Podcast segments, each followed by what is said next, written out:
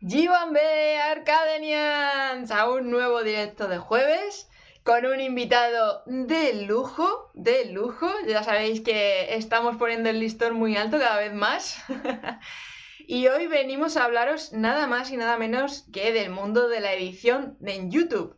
Porque la edición es muy, muy, muy importante, sobre todo para lo que hemos estado hablando este tiempo atrás, de tema de retención del público, tema para poder eh, crear ese storytelling, eh, que podamos hacer esas llamadas de acción cuando la gente realmente está preparada para, para poder hacer clic y seguirnos y suscribirse al canal, etcétera, etcétera, etcétera.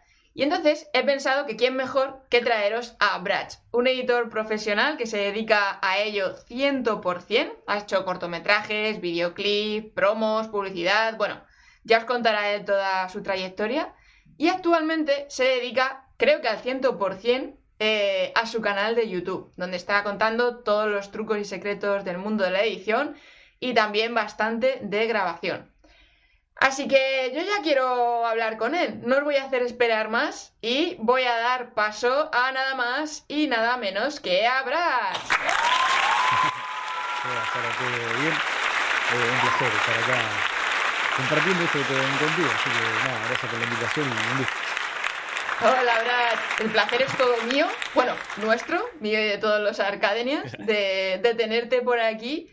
Porque como te decía, eh, fuera de cámaras, eh, a mí me has enseñado un montón de tema de edición, de tema de, grabaciones, porque, a ver, yo vengo del mundo de la producción audiovisual desde, hace ya bastantes añitos, pero bueno, eh, inmiscuirme aquí ya en YouTube ha sido en los últimos años, entonces una cosa es producción y otra cosa es meterse en cámaras Tema de webcam, tema de edición, tema de...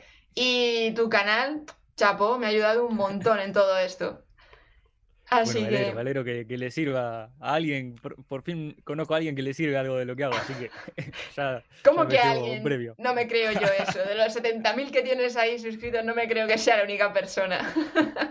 eh, sí, bueno, es distinto, viste, lo que vos decías.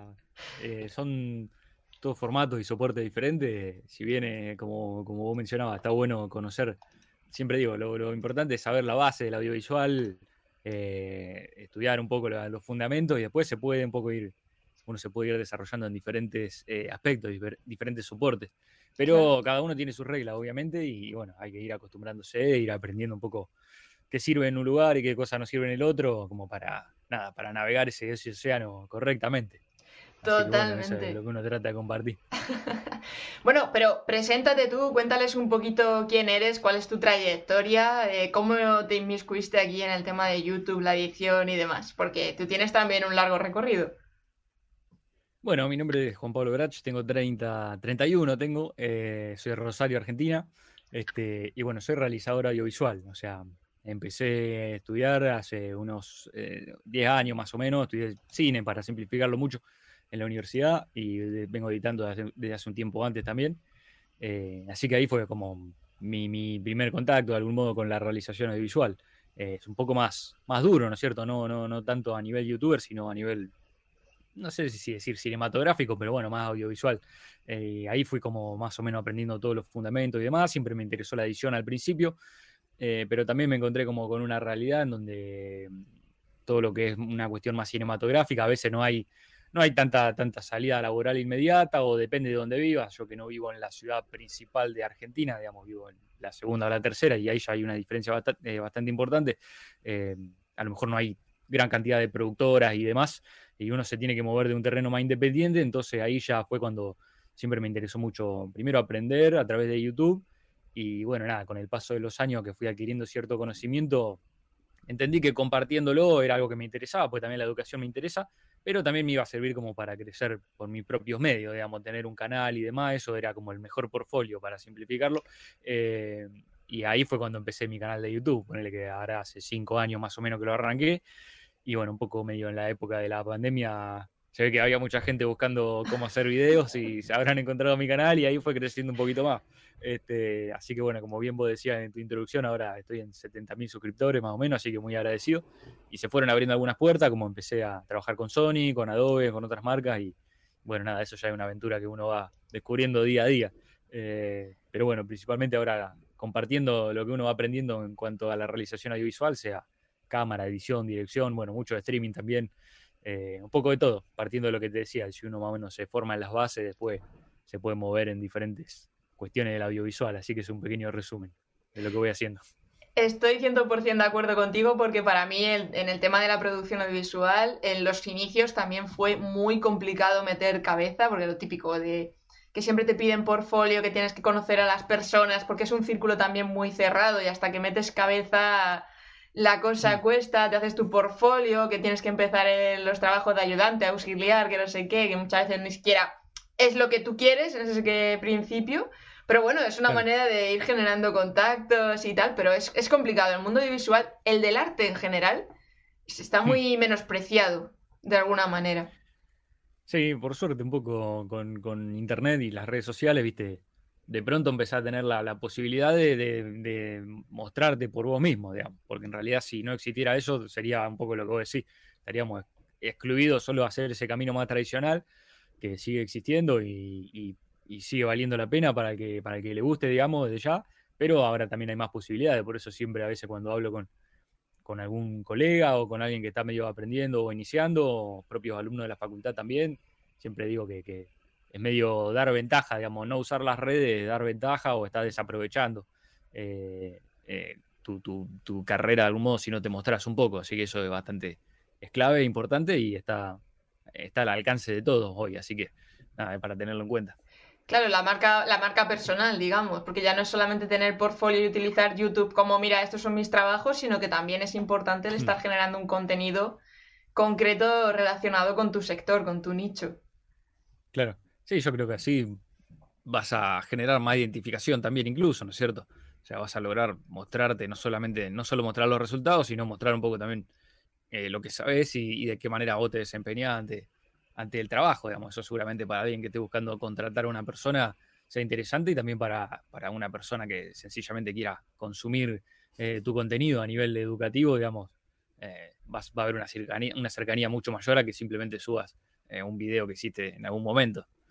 Así que, ahí también hay diferentes escalas, digamos.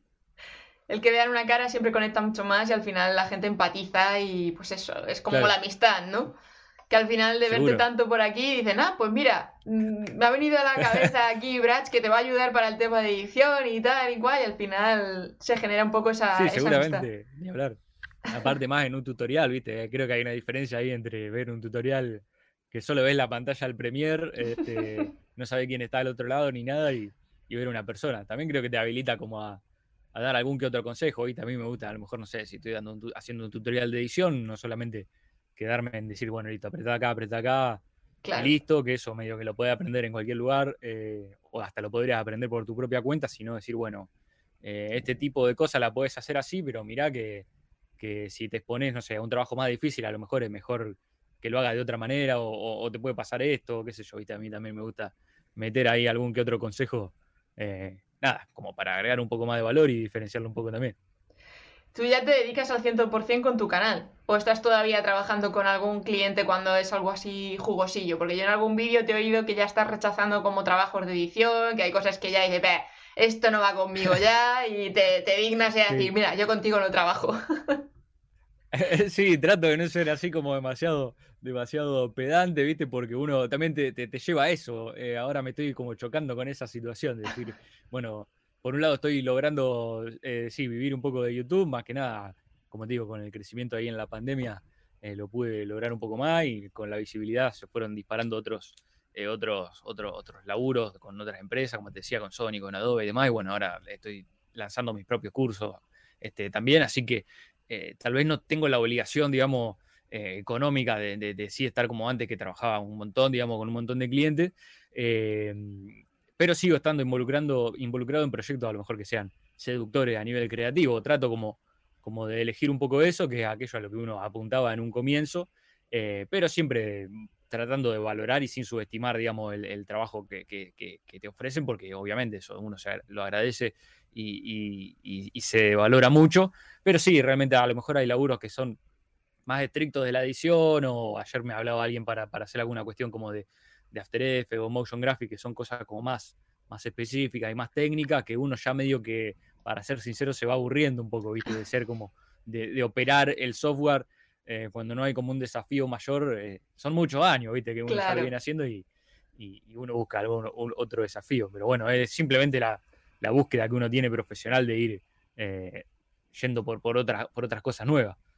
Así que estoy como tratando de encontrar ese balance, ¿viste? Entre, entre los laburos que uno hace, que le resultan un poco más divertidos, pero las cosas que también hacen el canal y demás.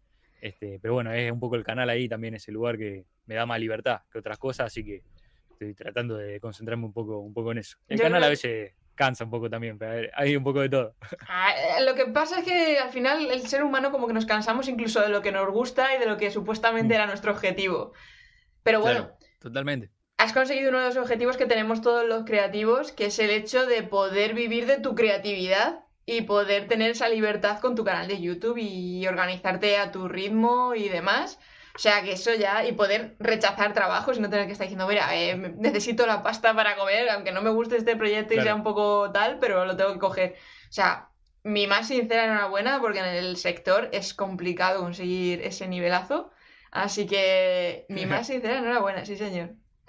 No, y hablar, y te agradezco. Y sí, sí, a ver, son cosas que, que a las que todos apuntamos y que, nada, todos medio recorremos el mismo camino, lo que yo te decía antes, digamos, uno también ya arrancaba hace un tiempo y, y hay una mezcla de, obviamente, de formarse, de crecer, de elaborar un montón, porque esto que vos decías, digamos, también durante muchos años he hecho un montón de cosas, incluso previo al canal de YouTube, entonces hay mucho que no, no, no, no se ve de algún modo, y después también es ser un poco criterioso en lo que hablábamos antes, digamos, aprovechar al máximo las herramientas que están ahí, que también es como la manera de combatir esto que vos decías, de a veces eh, que el hecho de que exista un camino más tradicional eh, y a veces no te permite eh, conseguir determinada oportunidad o escalarla de algún modo, bueno, a través de Internet eso creo que se puede, se puede ir logrando, digamos, hay que aprovecharlo.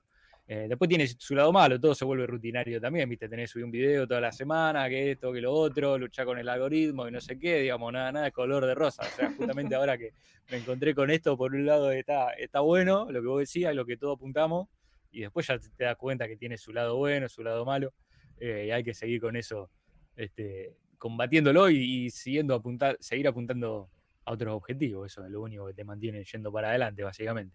Claro, ir, creciendo un poquito la, ambición. ¿Cómo es mm. el trabajar con patrocinadores? ¿Cómo es esa experiencia?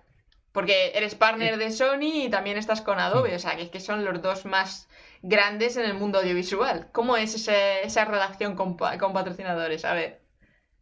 Y está bueno, está bueno porque al principio uno pasa de, ser un, simple ser humano eh, random, anónimo, este, y, ver esas marcas que están por ahí, y decir, bueno, me gustaría trabajar con, con, ellos, y después, bueno, cuando uno lo va logrando, este, siente que cumple un objetivo.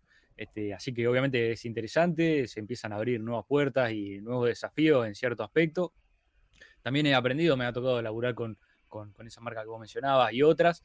Eh, en algunos casos no todo color de rosa, de algún modo. A veces uno espera mm, o imagina más de lo que termina siendo. Eh, muchas situaciones son eh, muy similares a, la forma de trabajar con, algún cliente, entonces tiene, tiene sus idas, sus idas y vueltas y demás.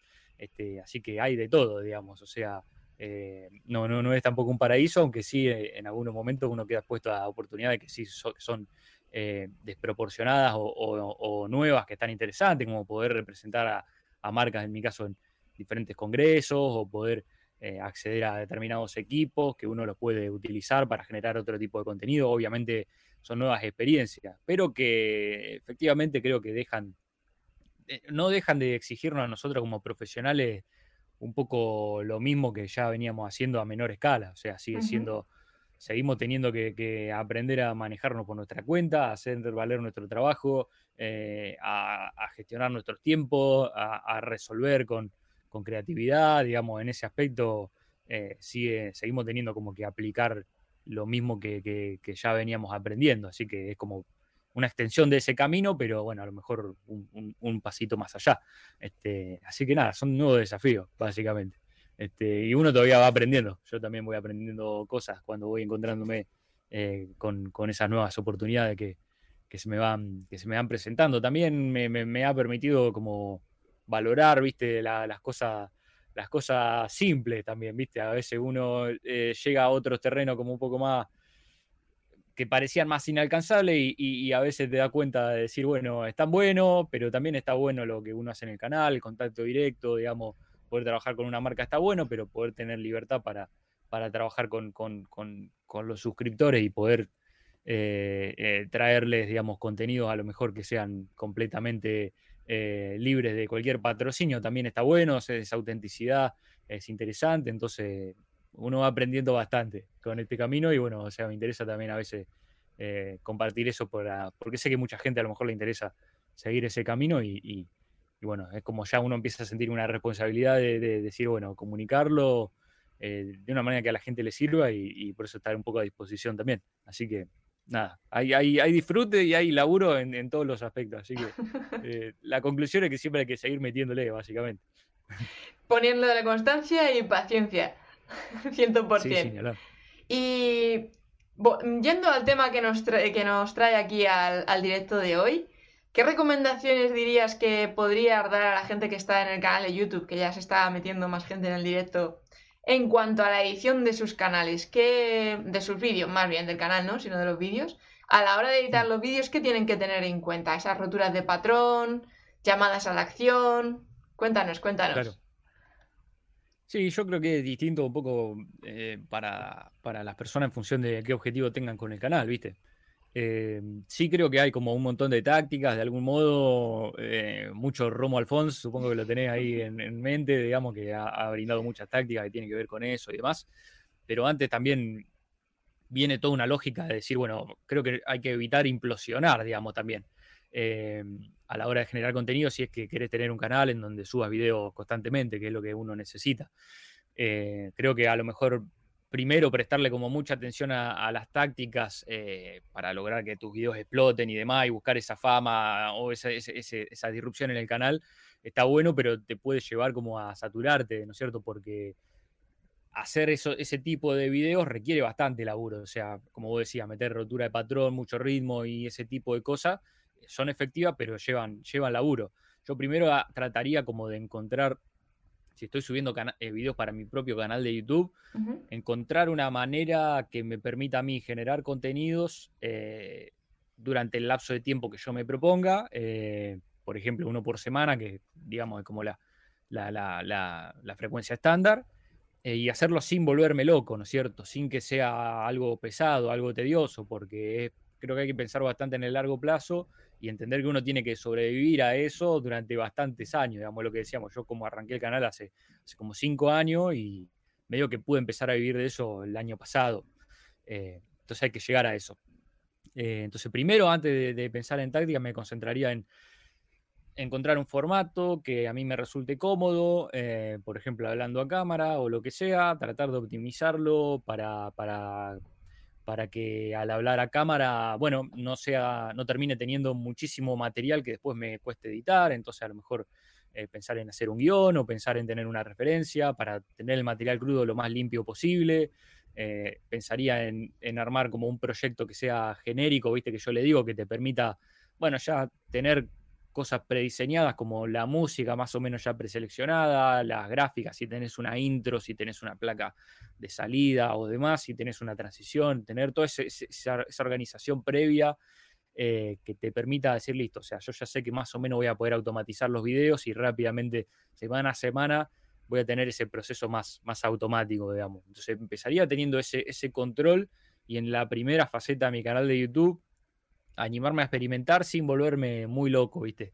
Este, Para poder sacar video, que lo que necesita es tener esa confianza y, tener en claro que, nada, que mi mejor rendimiento no va a ser perfecto, digamos, mis primeros 5, 10, 15, 20 videos, digamos. Yo no sé cuánto tengo, pero voy a tener 150 más o menos. Eh, y ningún canal arranca de 0 a 100. Entonces arrancaría eso, digamos, estando, estando como en paz con mí mismo y estando siendo lo suficientemente criterioso como para no enloquecer, ¿viste? Porque si uno me parece que si arranca así, bueno, listo, tengo que poner esta táctica y en los primeros 30 segundos tengo que hacer esto, que pingue pan, y después, no, si no, en, los 60 segundos que siguen, si no logro mantener la audiencia, está mal, está mal, está mal, y después tengo que tener esto hoy, cambiar de locación. Bueno, o sea, me parece que va a explotar, digamos, va, el cerebro te va, te va a implosionar y, y, te va a generar un estrés, digamos, mucho más real de lo que, de lo que termina siendo, porque creo que hay que hay que ver mucho o ser consciente de, creo que en Internet, de que vemos como los resultados que tienen éxito, ¿entendés? O a lo mejor buscas filmmakers y entre comillas, yo tengo éxito, ponele, pero no me cabe duda que hay infinitos, digamos, canales de YouTube sobre mi temática que, están tratando como de crecer eh, y que a lo mejor por, ¿viste? Por, querer subirse a la tendencia y qué sé yo, que esto, lo otro, eh, están como traicionándose a sí mismos de algún modo y, siguiendo otro mapa y eso a la larga te termina como nada, creo que eh, haciéndote explotar.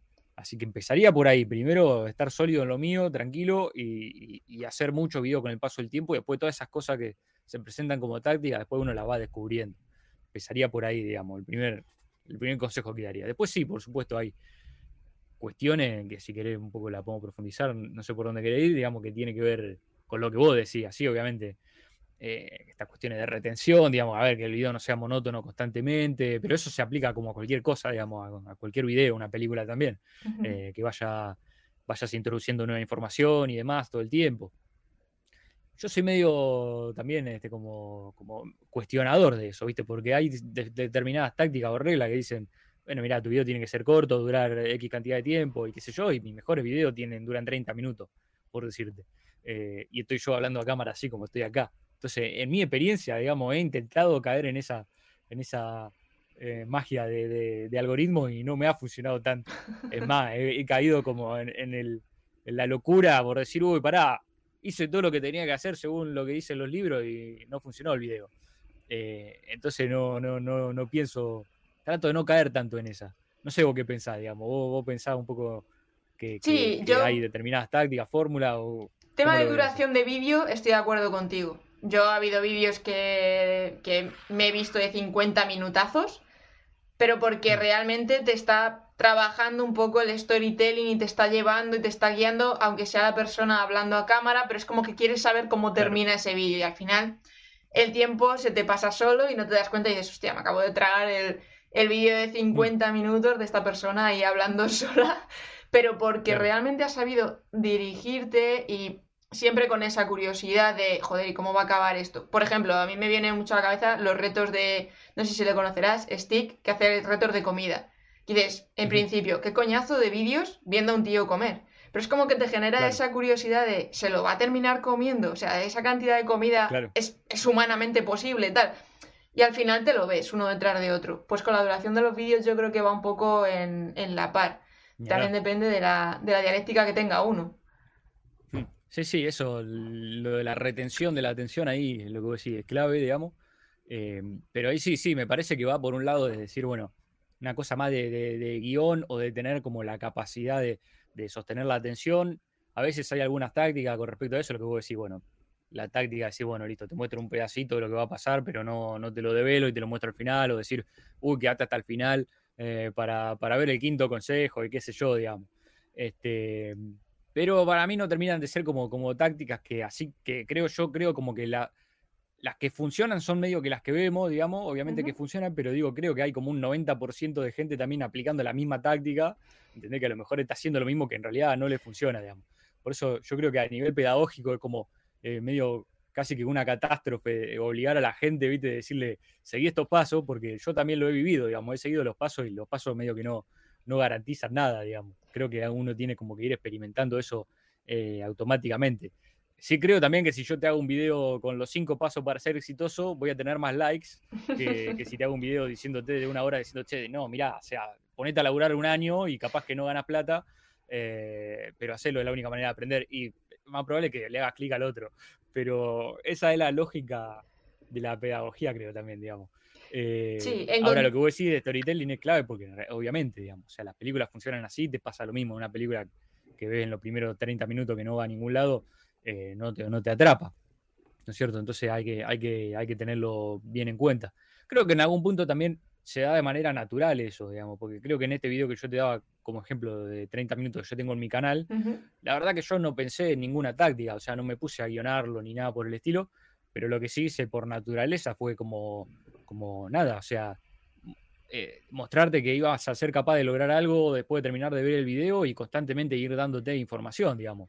Eh, entonces, por eso yo creo también de algún modo que, si vos tenés cierta naturalidad y, en lo que estás queriendo hacer y, sabés cómo, cómo comunicarlo, tarde o temprano lo vas a, lo vas a encontrar.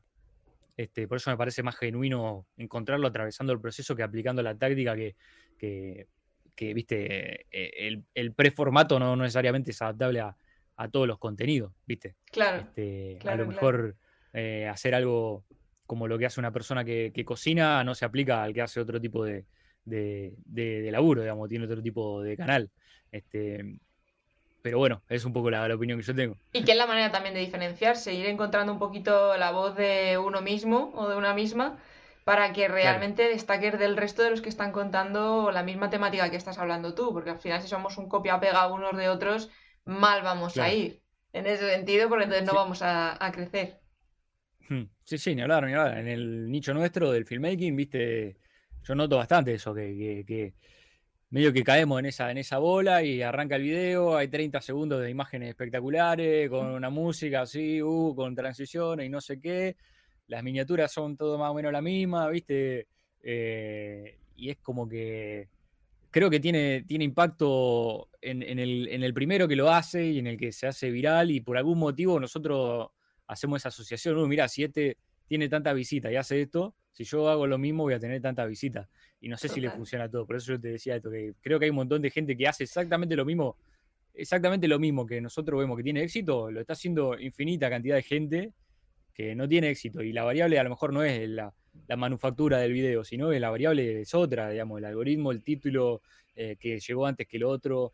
Eh, lo mismo pasa en Instagram, por ejemplo, cuando veo eh, contenidos así como stories o imágenes de viajes y demás, con, fotos y, maravillosos paisajes y filtros y la gente y esa persona tiene infinitos seguidores.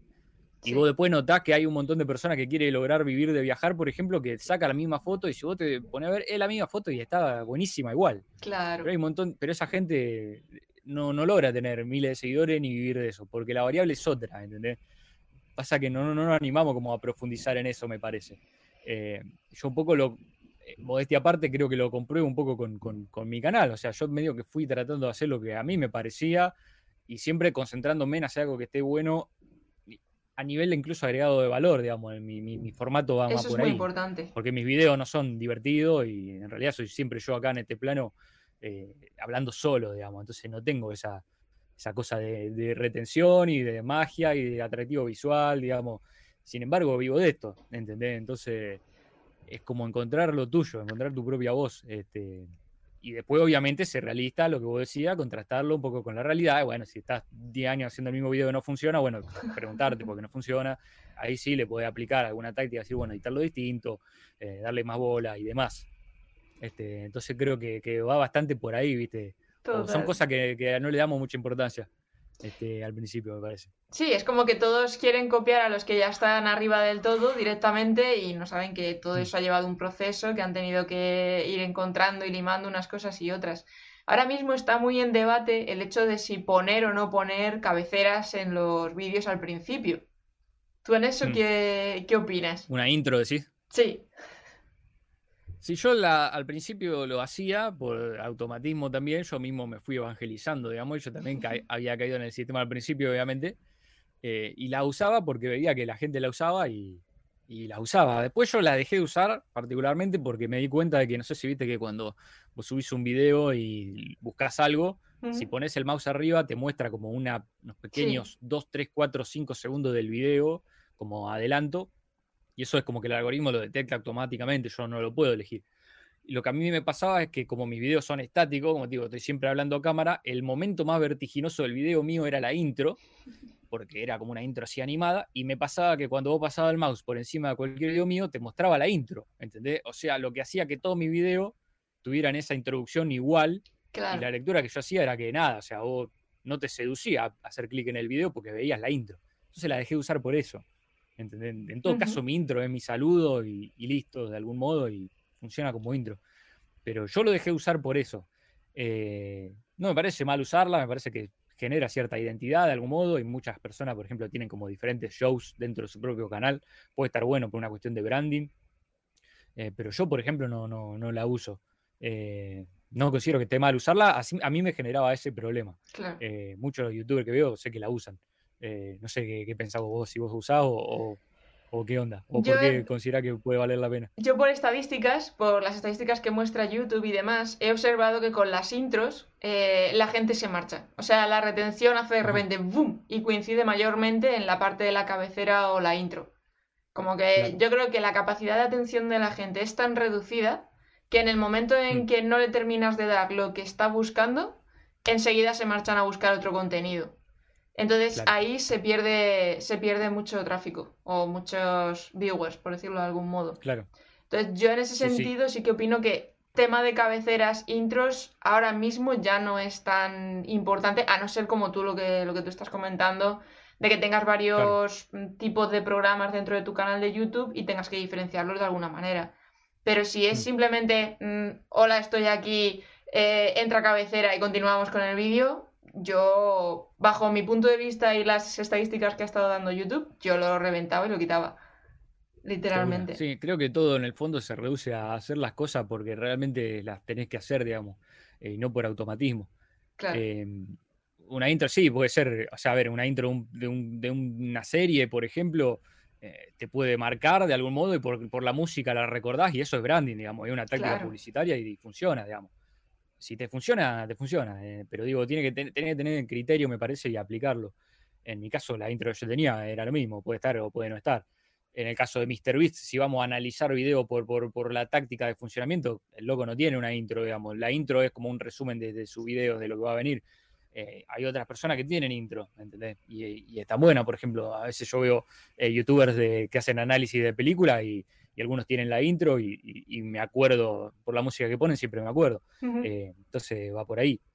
Este, lo que sí eh, se me ocurría, te iba a decir un poco esto, digamos, que creo que, ah, que la lectura que yo pueda llegar a hacer también está bueno aclararlo, digamos, de, las tácticas y demás. También tiene que ver, creo, con, con, con el camino hacia donde uno quiere ir, digamos. O sea, porque sí, seguramente eh, capaz que si vos eh, eh, estuvieras teniendo esta conversación con, con MrBeast, por ejemplo, o con Ibai, o con algún streamer, por ejemplo, que, que, su contenido va en la búsqueda como de vivir de YouTube y, necesitas como aprovechar eso y también la rentabilidad va por el lado de la monetización, es muy importante, sí, posiblemente, el funcionamiento de los videos, porque si no es un negocio, o sea, esto es un negocio, te guste o no, digamos. Total. Entonces necesita que te funcione.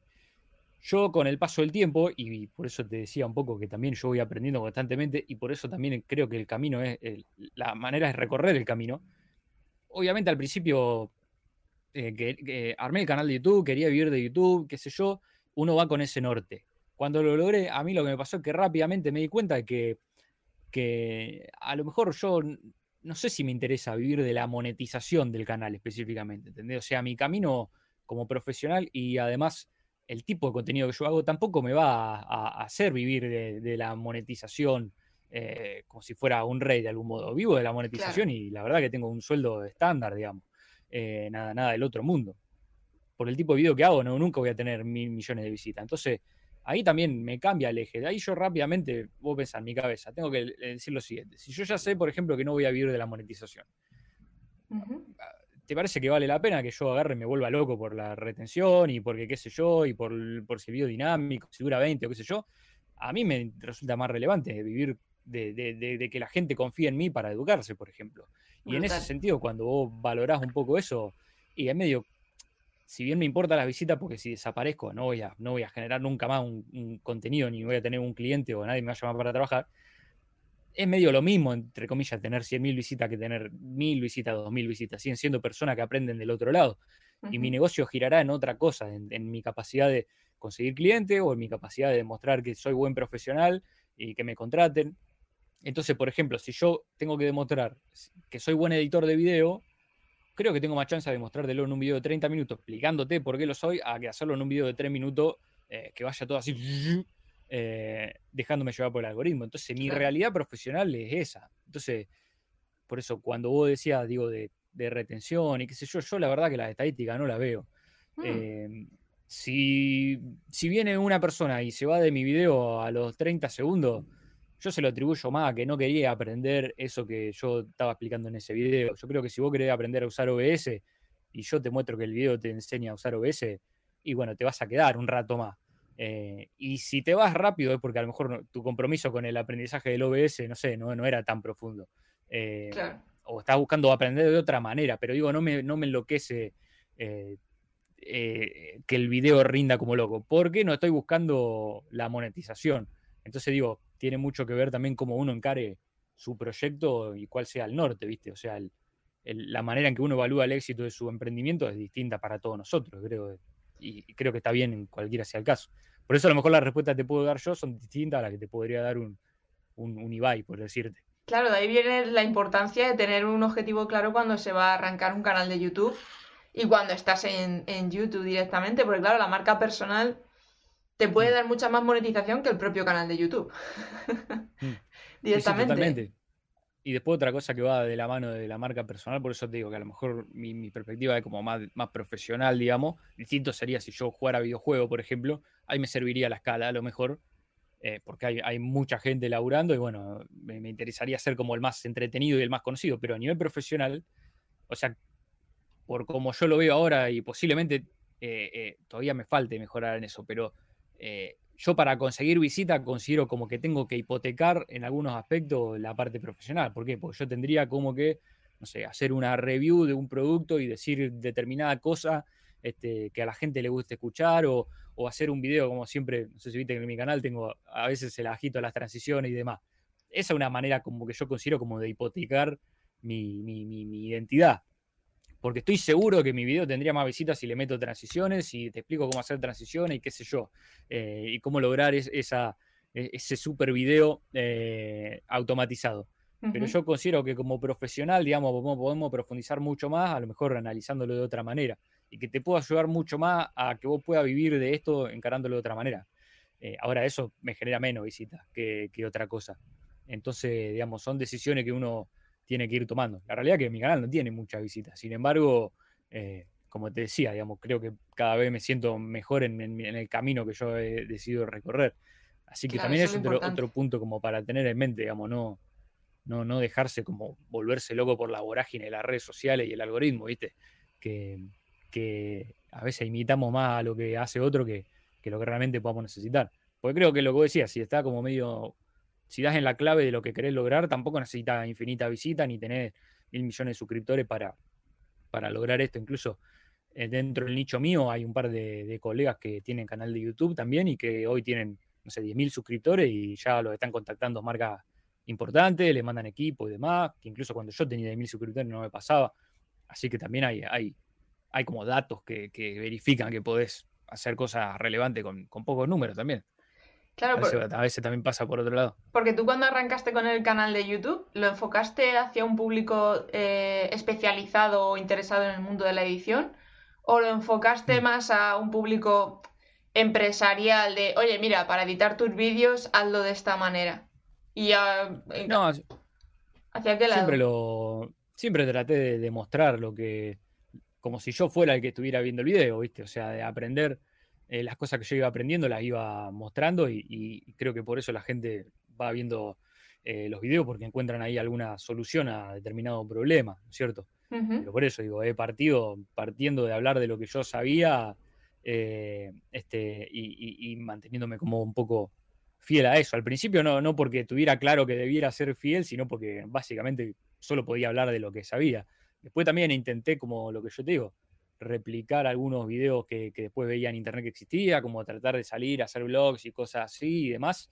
Y después me daba cuenta que a lo mejor no, no me sentía eh, eh, pleno haciendo eso, era más una copia que, otra cosa. Entonces uno va encontrando como, como, como, su camino. Pero no, el público mío creo que es el, el, joven que quiere aprender de algún modo. O sea, le hablo a esa persona que, que, fui yo en algún momento y que a lo mejor cuando buscaba no encontraba cosas. Bueno, si, si puedo hacer algo y que el otro lo encuentre, mejor.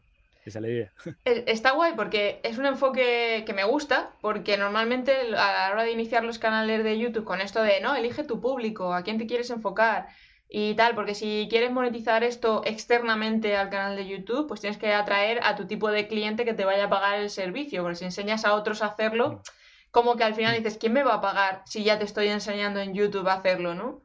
Pero tú lo, estabas, lo estás enfocando a personas que son como tú, es decir, editores y creadores de contenido audiovisual, pero sin embargo te están llegando clientes para que le hagas eh, los vídeos. Sí, porque yo la lectura que hago con eso es decir, digamos, o sea, a ver, eh, pasa que creo que hay que ser como bien, bien competitivo en ese aspecto y bien tajante de algún modo. O sea, si yo sé algo, por ejemplo, eh, poner que yo soy el mejor en algo, yo me tengo que hacer valer por mí mismo, digamos. No tengo un motivo para, para que vos no sea buena, digamos. Eh, no tengo motivo para no compartirte lo que yo sé. ¿Entendés? O sea, que vos o que el mundo aprenda lo que yo sé, eh, no significa que yo pierda laburo. En todo caso, lo que yo necesito es que si yo tengo un conocimiento, como yo me quiero comprobar a mí mismo si realmente soy bueno, necesito que todos sean buenos para después entrar al ring y agarrarnos a trompada y demostrar realmente que soy bueno. No me sirve ser bueno por boicotearte a vos, digamos. Eso no es ser bueno. Eh, ser bueno es ser bueno en serio. Entonces, yo comparto todo lo que sepa y el hecho de que vos sepas no significa que me esté sacando mi trabajo. En todo caso, el cliente, porque el cliente eh, es un ser humano que tiene la libertad de elegir, digamos, si no estaríamos subestimando también al cliente como diciendo, le estaríamos diciendo implícitamente al cliente, ah, vos no sabés tomar tus propias decisiones, eh, estás contratando a uno y me tendría que haber contratado a mí, no. O sea, el cliente hace lo que, lo que considera. Y para vos eh, conseguir ese trabajo tenés que ser lo suficientemente seductor eh, para que te elijan. Y eso no, tiene nada que ver con, vos, digamos. Vos no me estás boicoteando porque vos también quieras ser buena, digamos. En todo caso, tendré que ser yo mejor para el ojo del cliente. Así que eso es lo que creo que, se termina viendo, digamos. O sea, o la lectura que se termina haciendo. Yo sé que yo te puedo mostrar a vos que sé editar y de la manera en que te muestro cómo edito, eh, puedo dar a entender que, que sé editar. Sencillamente. Eh, eso el cliente lo interpreta y, y te llamará, digamos, me llamará eh, a mí o llamará a otro. Este, entonces también es, un reflejo, por eso cuando empezamos, ¿viste? te dije el mejor portfolio, o sea, eh, un reflejo profesional, digamos. O sea, cuando explico cómo hacer un videoclip, la persona que no sabe hacer videoclip aprenderá a hacer videoclip y la persona que quiere conseguir un videoclip dirá, ah, che, este loco se ve que sabe hacer un videoclip, vamos a avisarle, vamos a llamarlo. Entonces eh, funciona de esa manera. Cuando alguien no comparte, viste, lo que sabe, eh, es más un indicio, me parece, si bien que no están obligados a compartir, porque no estás obligado a ser docente, yo lo hago porque me gusta, eh, esa lógica de guardarte algo eh, por, pensar que te va a generar más laburo Le pasa a mucha gente. no, funciona así el mundo. Le pasa a mucha gente, porque yo, por ejemplo, cuando digo, no, tienes que hacer contenidos, tienes que compartir cosas en redes sociales, tienes que hacerte un canal de YouTube. No, porque claro, porque entonces desvelo mis secretos, porque me pueden copiar. Y yo creo que la verdad, es muy difícil que te copien, punto uno, porque cada uno tenemos una experiencia totalmente distinta. Y más en el ámbito creativo, es que aunque pongas los mismos brutos a tres personas distintas con la misma teoría de edición, cada uno te va a montar el vídeo con una estética y un ritmo totalmente diferente. Aunque se sepan la teoría, en cierto modo. Entonces, al final lo que se tiende a contratar o a conectar es con la persona que hay detrás de, de esa pantalla por, por su estilo artístico, digamos. Entonces, claro. es un poco por, donde, por, lo que estabas tú comentando, ¿no? De decir, oye, yo estoy compartiendo lo que sé y, la gente me está contratando a mí por esto. Sí, sí, aparte, vos sos muy buena, pero yo a, una persona que, diga yo no comparto porque no quiero que me roben mi secreto, le diría, bueno, ¿qué eso? Tarantino, decíamos, pará, ¿qué, ¿cuál es el secreto que tenés, digamos, de verdad? O sea, que, que, que editas como, como un dios griego, digamos. Eh, ¿Entendés? O sea, ¿qué tenés? La fórmula de la bomba atómica, no sé si me estoy explicando la fórmula de la Coca-Cola. Dale, o sea, mostralo. Si, ¿qué, ¿Qué va a enseñar? Digamos, enseñar a editar y, a lo demás. Y conocer cómo dirigir algo, lo que sea. Eh, es como medio raro decir, bueno, yo tengo la fórmula de cómo se hace un video, la tengo yo y no la comparto. No, digamos, o sea, todos saben hacer video, todos saben editar hoy, está todo al alcance. El valor está en otro lado, eh, está el valor agregado, lo que vos decías, que en, en, el mundo en donde todos sabemos editar, ¿qué cosa distinta puede hacer? Eh, cómo me puede ayudar a mí como, como cliente, digamos. Este, va por ahí, digamos, o sea, no, no, no hay un secreto. Si tenés la fórmula de Coca-Cola, sí, guárdatela, porque estás regalando un negocio, pero si no, compartirlo, no pasa nada. Eh, o sea, compartiéndolo te va a beneficiar más, vos que, que, no compartiéndolo, la realidad es esa. O sea, te va, te va a ayudar más por lo que vos decías, es más probable que la gente te encuentre, te busque y te recomiende. Este, así que hay que hacerlo. Si no, también hay que, eh, hay que ser bien, bien concreto, decir, bueno, que eh, la persona que está del otro lado y que no quiere compartir sepa que, está perdiendo oportunidades. O sea, le está dando ventaja a otro. El que comparte te está sacando años luz porque está generando más visibilidad y, lo que está haciendo es eh, saltearse una reunión, digamos. O sea, con el cliente. El cliente ya no necesita comprobar si esa persona sabe, porque ya lo está demostrando. Efectivamente. así que está, está teniendo una ventaja también. Ganas Pero bueno, credibilidad. de ver las cosas. Ganas ahí una credibilidad con el cliente y que luego, pues eso, que no solamente ya es el hecho de voy a vivir de YouTube, es que, si estás demostrando lo que vales y lo que compartes y cómo te expresas, porque luego muchas veces, aunque estemos tratando el mismo tema que tropecientas mil personas más en YouTube, hmm. no todo el mundo conecta igual con todo el mundo. Quiero decir, claro. Mm, yo, aunque me he visto otros canales que hablan de edición, el canal que más me ha gustado de edición es el tuyo. Por tu forma de explicar, por tu forma de estructurar, por, por, por la forma que tienes de comentarlo, etcétera. Al final has sido tú. Y a lo mejor me puedes estar contando la misma teoría y te he encontrado también por tema de OBS y tal, pero hay algo que, que tú tienes que no tienen otros canales. Entonces al mm. final es una manera de decir, hola, estoy aquí, contrátame, eh, mira lo que hago, mira cómo me explico. Y al final los clientes muchas veces contratan personas, no tanto el servicio en sí. Sí, sí, totalmente. Sí, sí, totalmente. Por eso lo que yo te decía, digo, el cliente también tiene su capacidad de entender y elegir, así que tiene esa, esa libertad y, y, desde ya él también lo que hablábamos antes, eh, esa, esa pizca de, identidad que cada uno tiene no es una táctica, ¿viste? No, no, no es cuando cortas el video, cuando, cuando editas y eh, cuando usas la intro, cuando no. Es como, es algo que vos tenés que descubrir. Eh, por eso yo también, viste, no sé si te, terminé derrumbando la charla y todo, porque Que, al final no te tiré ninguna data, ninguna técnica, pero a mí lo que también me pasa es que conforme uno va creciendo en su profesión y va entendiendo más lo que hace, es como que vas entendiendo más que, que, las cosas no radican en, a lo mejor en la, en, la manipulación del software y en la herramienta, sino más en, la identidad y en lo que vos tenés y después la herramienta se pone a disposición, digamos. Claro. Eh, entonces es como decir, bueno, eh, yo que ya he editado tanto, me doy cuenta de que a lo mejor muchas veces el valor no es auténtico, sino es manipulado, digamos. Entonces ahora me ha empezado a seducir eh, cómo es eso cuando no está manipulado, digamos. O sea, cuando vos estás editado, ¿soy igual de bueno que cuando no está editado? por ejemplo, me, pregunto esa cosa. Este, y, si, y si la respuesta es no, bueno, entonces lo bueno es, es, cuando estás editado, digamos. Entonces eso significa a lo mejor que a veces no, no, no, no es tan auténtico lo único lo que uno tiene para ofrecer. Este, así que por eso a veces voy, voy explorando esas cosas, me voy preguntando esas cosas, son eh, cosas que me llaman la atención de algún modo. Eh, pero de ya, digamos, a ver, eh, editar algo y, manipularlo básicamente está bueno también y es, no, es, no es desleal, digamos. O sea, una, un videoclip, una película, un corto, es parte, digamos, del, del, del, trabajo y, y, del valor agregado también. Este, pero son, nada, proyecto distinto y mientras lo haga, creo yo, porque considera que la mejor herramienta para llegar a tu objetivo, eh, ahí sí vale la pena, digamos, es, la diferencia entre, entre estar o no estar automatizado, creo yo.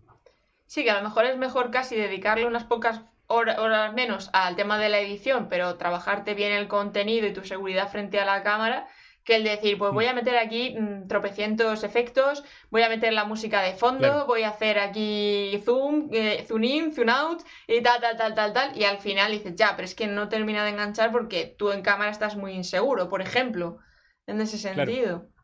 Que luego ya a lo mejor terminas trabajando en, una cosa, en una táctica y te olvidas de trabajar en vos mismo, digamos.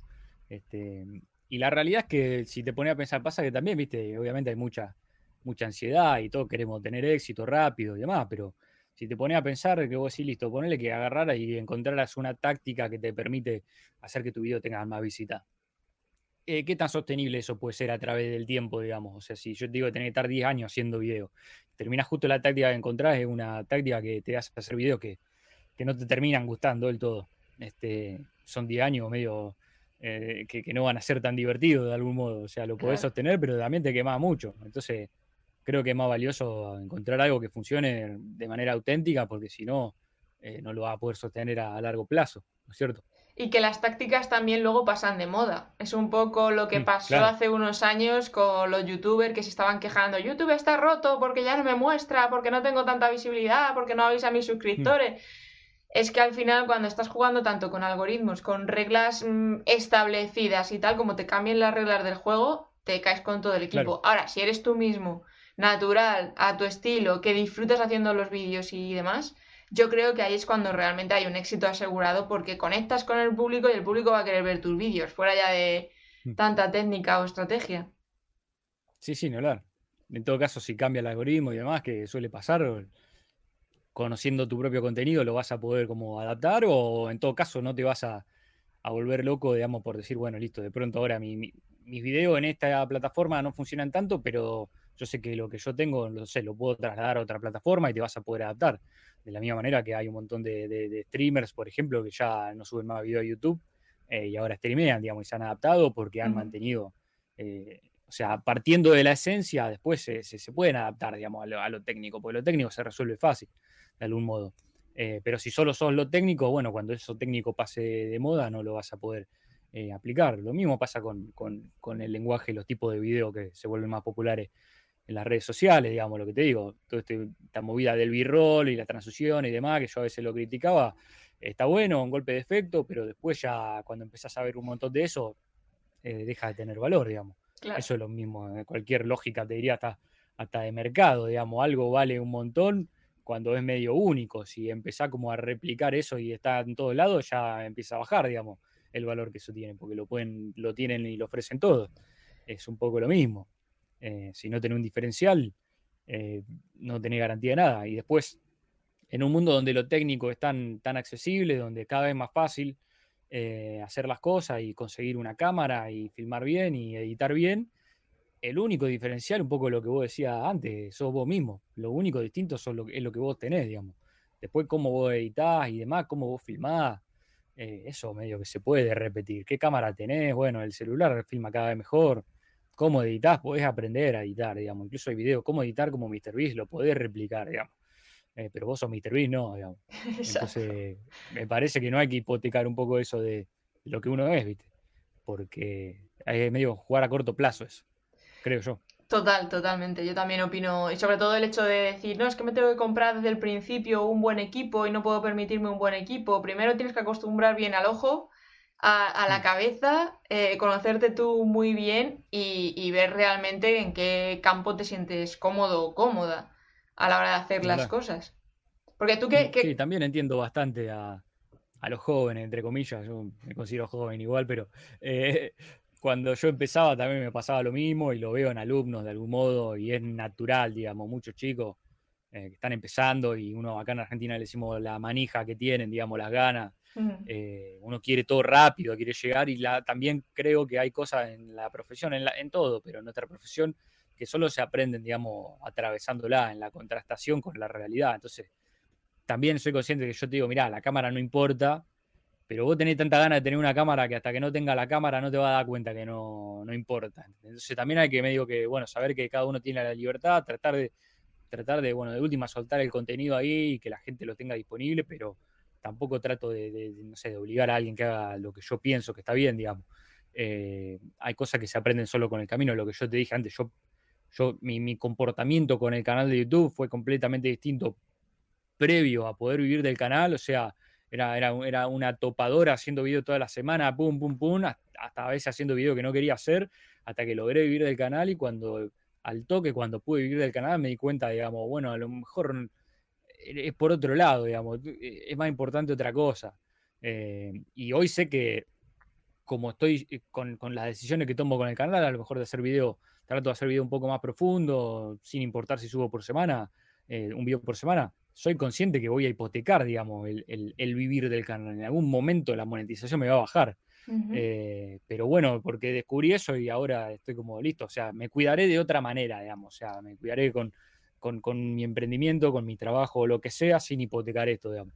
Eh, pero mi cerebro no funcionó así hasta que logré, logré llegar ahí, digamos. Entonces entiendo que, que también hay que recorrer el camino, digamos.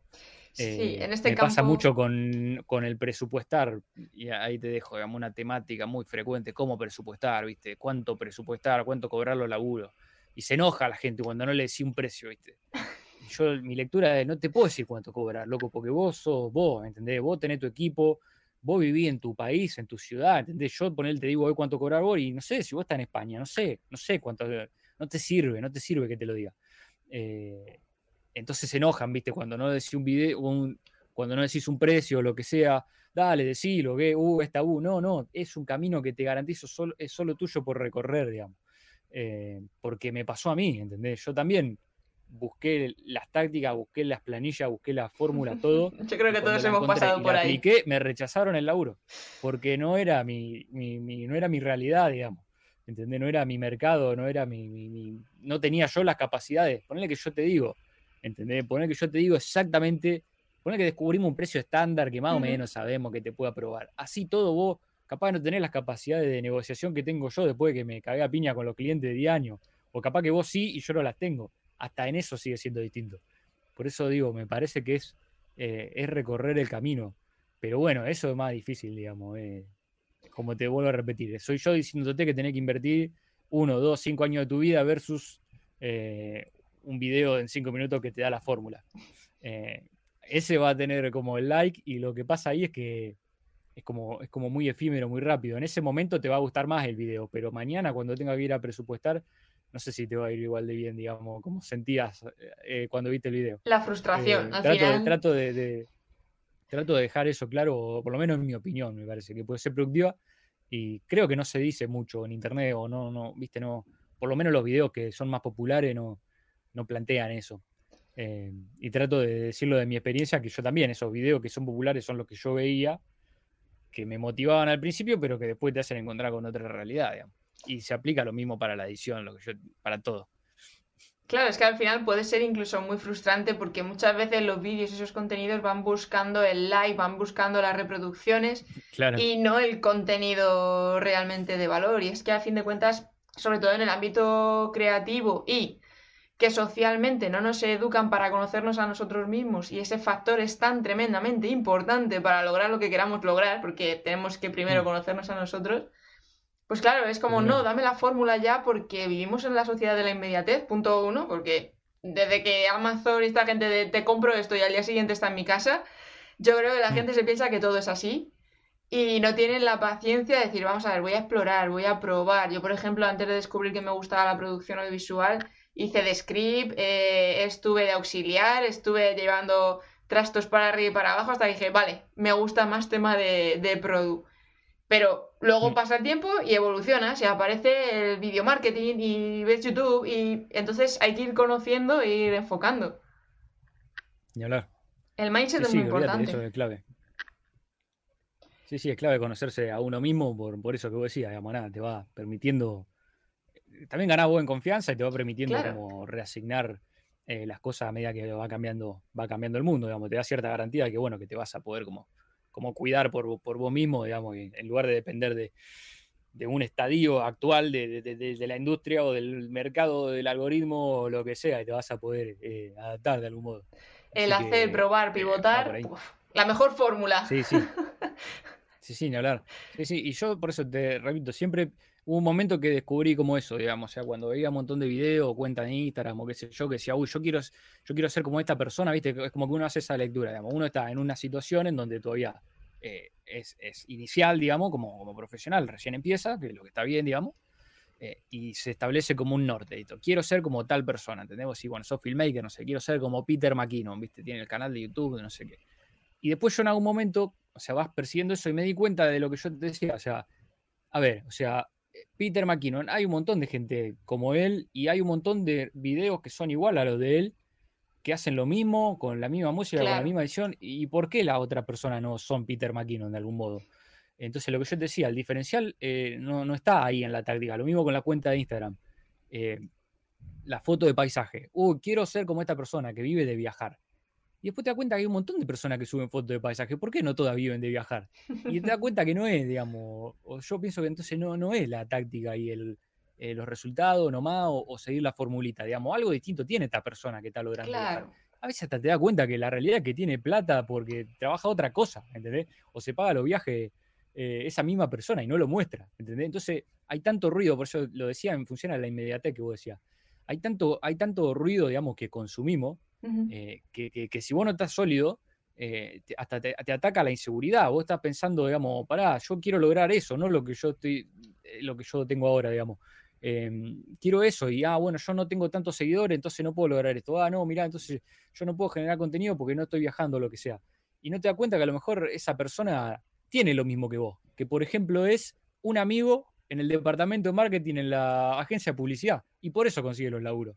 A lo mejor es lo mismo, nada más que nosotros estamos corridos de, la realidad, digamos, mirando más al otro que mirando más, mirándolo más a nosotros.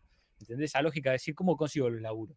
Y uno agarra y mira eh, al que tiene un montón de laburo, que trabaja con un montón de marcas. ¿Cómo conseguís tanta marca? Qué groso que sos. No, capaz que literalmente conoce al de la agencia de publicidad, digamos. ¿Entendés? Y, fuiste con esa persona a la escuela. Claro. ¿Entendés? Es así de fácil. Pero estamos tan desviados de, preocuparnos por nuestro propio camino que no vemos lo que a veces tenemos enfrente y nos preocupamos más por hacer otra cosa.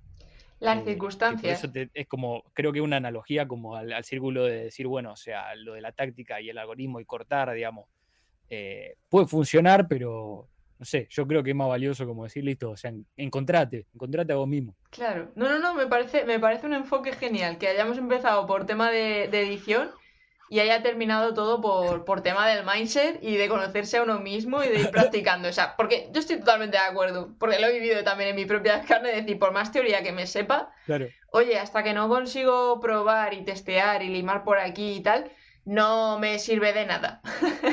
Entonces está, está guay por ahí. Sí, sí, el tema de la edición, o sea, para, para que sepan que no lo estoy chamullando, digamos, o sea, mi edición es mala, o sea, mi, eh, es más, yo soy y en mis canales de YouTube no tengo, en mis videos no, hay que tan bien editados, son videos, los, mis videos los puede hacer cualquiera, digamos, ¿entendés? O sea, y eh, pasa por otro lado.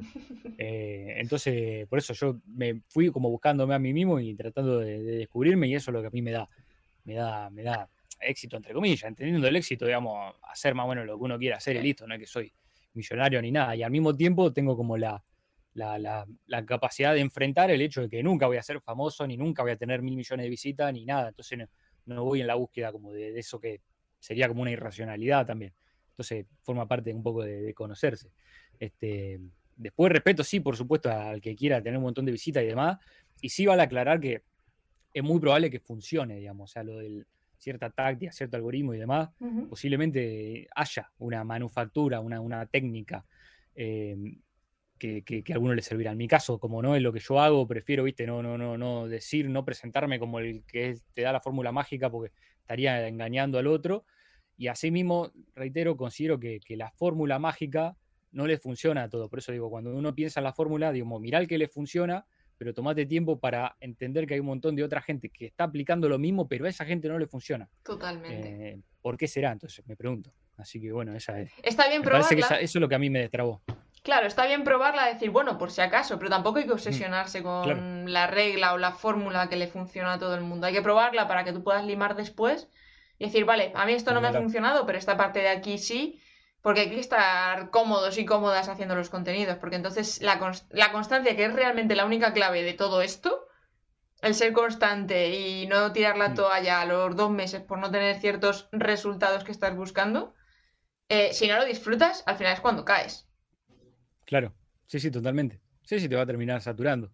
Este, y ese recorrido del que te permite como encontrarte y después cuando te encontrás y vas viendo que te funcionan más cosas que te, cuando vas viendo que te funciona más lo que vos querés hacer que lo que te dijeron, seamos sinceros, vas a aplicar lo que te funciona y lo que vos querés hacer. O sea, y la táctica ya no la vas a respetar como la respetabas antes. Entonces, es en cuestión de, ir encontrando lo que te funciona a vos, digamos. Este, pero bueno, es lo que yo te decía, es aplicar una táctica de cinco minutos versus eh, trabajar durante años. Ahí hay un primer, un primer diferencial, digamos, de algún modo. Que, que, Entonces tú. Que, ya, es el primer filtro, de algún modo. que Tú cuando haces los contenidos, no haces estrategia de nada. Tú, según se te van ocurriendo los vídeos, los vas lanzando. No tienes una estrategia de decir, a ver, ¿cómo puedo.? Ya no, ya no. Antes sí, viste lo que te decía. Cuando apelaba mi norte era lograr esa monetización con el canal, entendía que me tenía como que entregar más al algoritmo y, y veía las tendencias y trataba de hacer algo ahí. Eh, relacionado a eso subía un video por semana. Eh, y después, también eso en ese momento me gustaba hacerlo, ¿eh? o sea, era lo que yo quería hacer.